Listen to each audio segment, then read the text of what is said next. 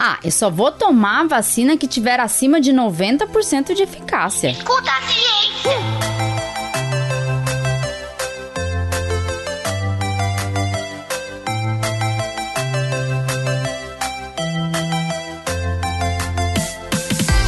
Olá, eu sou a professora Letícia Sarturi.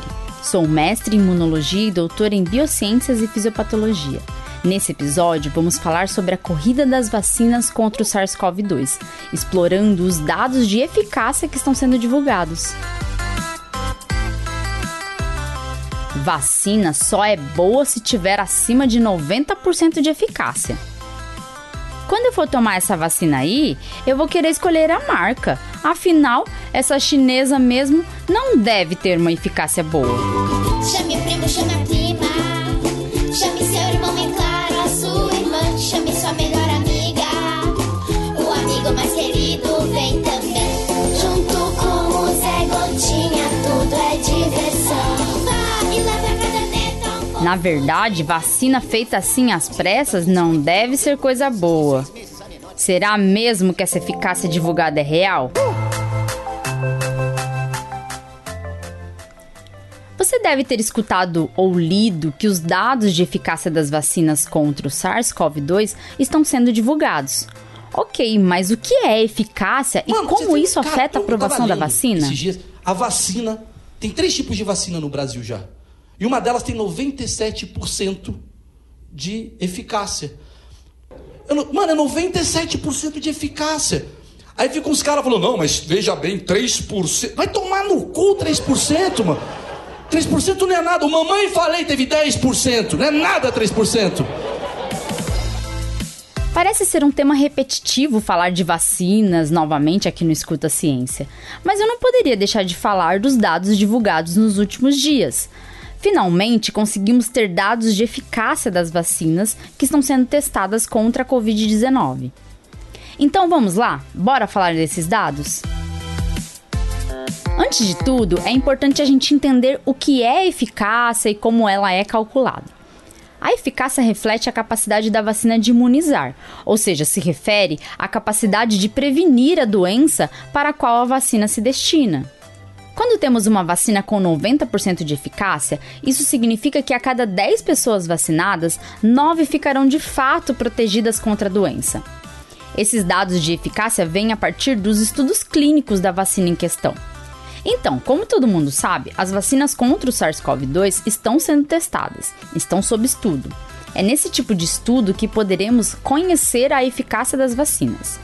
Os estudos são altamente controlados e nós já falamos disso no episódio 3 do Escuta Ciência. Se você não escutou, volta lá e dá o play. Escuta a ciência. Para esses estudos, voluntários saudáveis e que nunca tiveram contato com o vírus foram divididos em um grupo placebo e o grupo que recebe a vacina. O grupo placebo recebe uma substância que não é capaz de imunizar, enquanto o outro grupo recebe a substância imunizante. Essa substância imunizante pode variar dentre os diversos tipos de vacina que estão sendo testados e a gente já já vai falar sobre isso. As pessoas vacinadas ou com placebo ou com imunizante são acompanhadas por um período. Durante esse período, vamos avaliar quem está pegando Covid e quem não está. Assim, é possível calcular a eficácia, ou seja, consigo saber a cada 100 pessoas que foram vacinadas quantas pegaram Covid. Mas então, para que serve o grupo placebo? O grupo placebo é para comparação, para a gente poder afirmar que a proteção contra o SARS-CoV-2 realmente veio da vacina. Afinal, no grupo placebo, ninguém está sendo imunizado. Então, se esse grupo tiver a mesma quantidade de pessoas com Covid-19 que o grupo da vacina, isso significa que a vacina não está imunizando coisa nenhuma. Esses dados de eficácia estão sendo divulgados só agora, pois só é possível obter esses dados a partir dos resultados da fase 3 do estudo clínico da vacina. Nessa fase, temos um grande número de pessoas participando do estudo, e isso permite avaliar bem como a vacina se comporta diante da variabilidade da população. Para o cálculo da eficácia ser realizado, deve-se atingir um número mínimo de infectados dentre os voluntários do estudo clínico. Esse número parte de um cálculo estatístico. Mas espera que eu não vou te ensinar estatística hoje. Não se preocupa que não vou arrancar a Nazaré pensativa que tem dentro de você. Hoje não. Quem sabe mais pra frente. Me deixa sair! Eu não, eu não posso ficar presa! Eu não nasci pra isso! Eu preciso sair! Eu preciso ver gente! Eu preciso bater perna! O número mínimo de infectados para o cálculo de eficácia pode variar de acordo com os critérios do estudo. No caso da Coronavac, o número de infectados foi determinado como sendo 61. A partir do momento que se atinge o número mínimo de infectados, o estudo é aberto. Isso porque, como estamos falando de estudo duplo cego, nem o paciente nem o pesquisador sabe quem está tomando placebo ou vacina. Assim, com a abertura do estudo, os pesquisadores vão poder saber dos que pegaram a doença quem era do grupo placebo e quem era do grupo vacina. Com os dados em mãos, os cientistas poderão fazer os cálculos a respeito da eficácia. E como são feitos esses cálculos? Para calcular a porcentagem de eficácia da vacina, deve-se pegar a porcentagem de pessoas que pegou a doença em cada grupo. Vamos imaginar então que no grupo que recebeu a vacina, somente 15% das pessoas pegaram a doença. Já no grupo placebo, 75% das pessoas ficaram infectadas pelo SARS-CoV-2. A primeira etapa para calcularmos a eficácia é pegar a porcentagem de pessoas infectadas no grupo que recebeu a vacina e dividir pela porcentagem de infectados no grupo placebo. Fez isso aí na sua calculadora? 15 dividido por 75. Deu 0,2 igual aqui na minha? Então tá certo.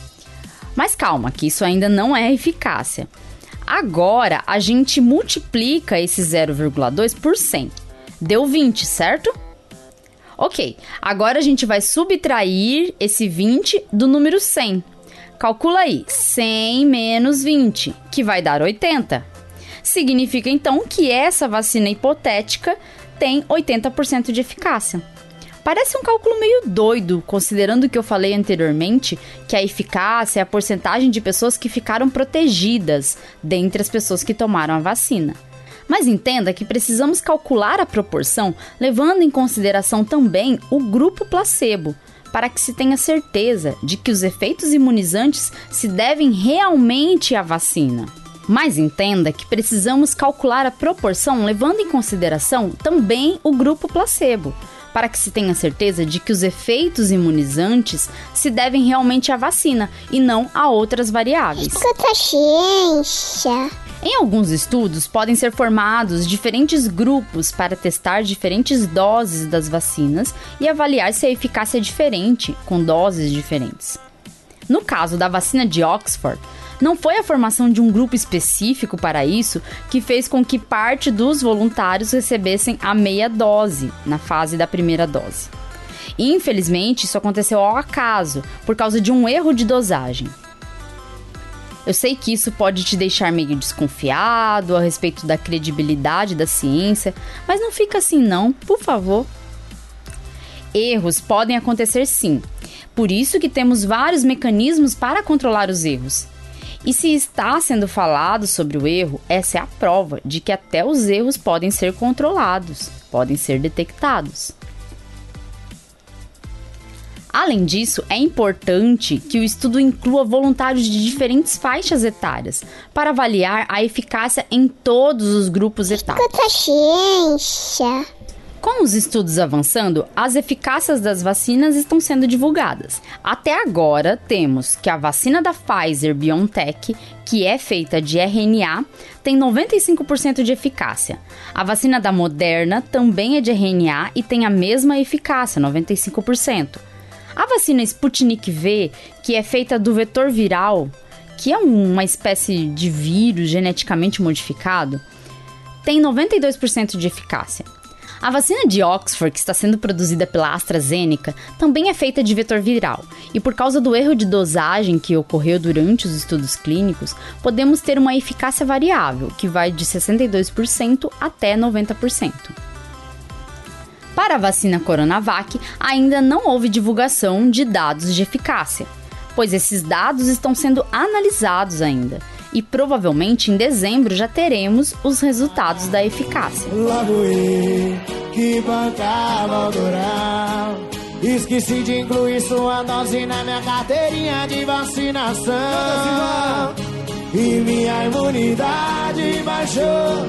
E veio a recaída.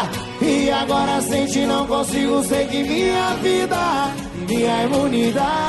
É claro que não é só de eficácia que se faz uma vacina. Todos os aspectos devem ser analisados para podermos escolher uma vacina viável para a imunização da população. Aqui no Brasil, por exemplo, haveria uma grande dificuldade para vacinas que precisam ser armazenadas em freezers com temperaturas muito baixas. É o caso da vacina Pfizer BioNTech, que precisa ser armazenada em uma temperatura de menos 70 graus Celsius. Imagina nos rincões do Brasil, nos postos de saúde que mal têm uma geladeira para armazenar vacinas. Quem dirá um freezer especial? Temos que pensar em tudo isso. Armazenamento adequado é essencial para manter a viabilidade da vacina. Então, pensando na escassez de recursos no interior do Brasil, esse tipo de vacina seria inviável. Se falta até energia elétrica em capitais brasileiras e o governo não faz nada, quem dirá comprar freezers especiais? A vacina parece que tem alguma coisa esquisita aparecendo por aí. Né? Não vou falar aqui para evitar polêmica, falar que eu estou politizando a, a questão da vacina e covardemente falaram que eu comemorei a morte de uma pessoa.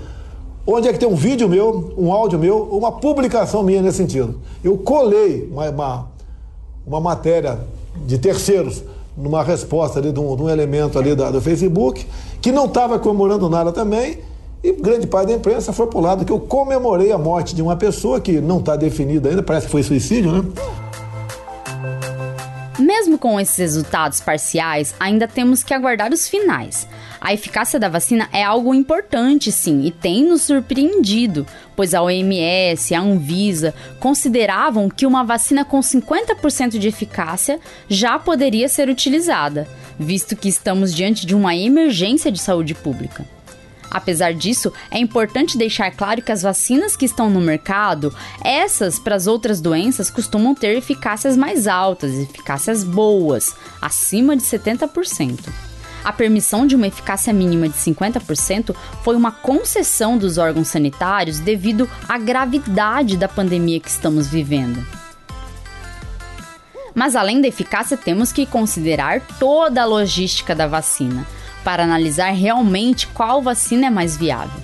As vacinas ainda não saíram, elas estão ainda em estudo, por isso os cuidados devem continuar. O número de casos está de novo aumentando e a situação pode sair do controle. A segunda onda tá aí, gente. Então, não baixe a guarda, continue firme em enfrentar o vírus. Fique em casa se puder, não se aglomere, nada de festinhas por enquanto, minha gente. Use máscara sempre que sair de casa. Se cuide, cuide de quem você ama e escuta a ciência. Tchau, tchau e até o próximo episódio.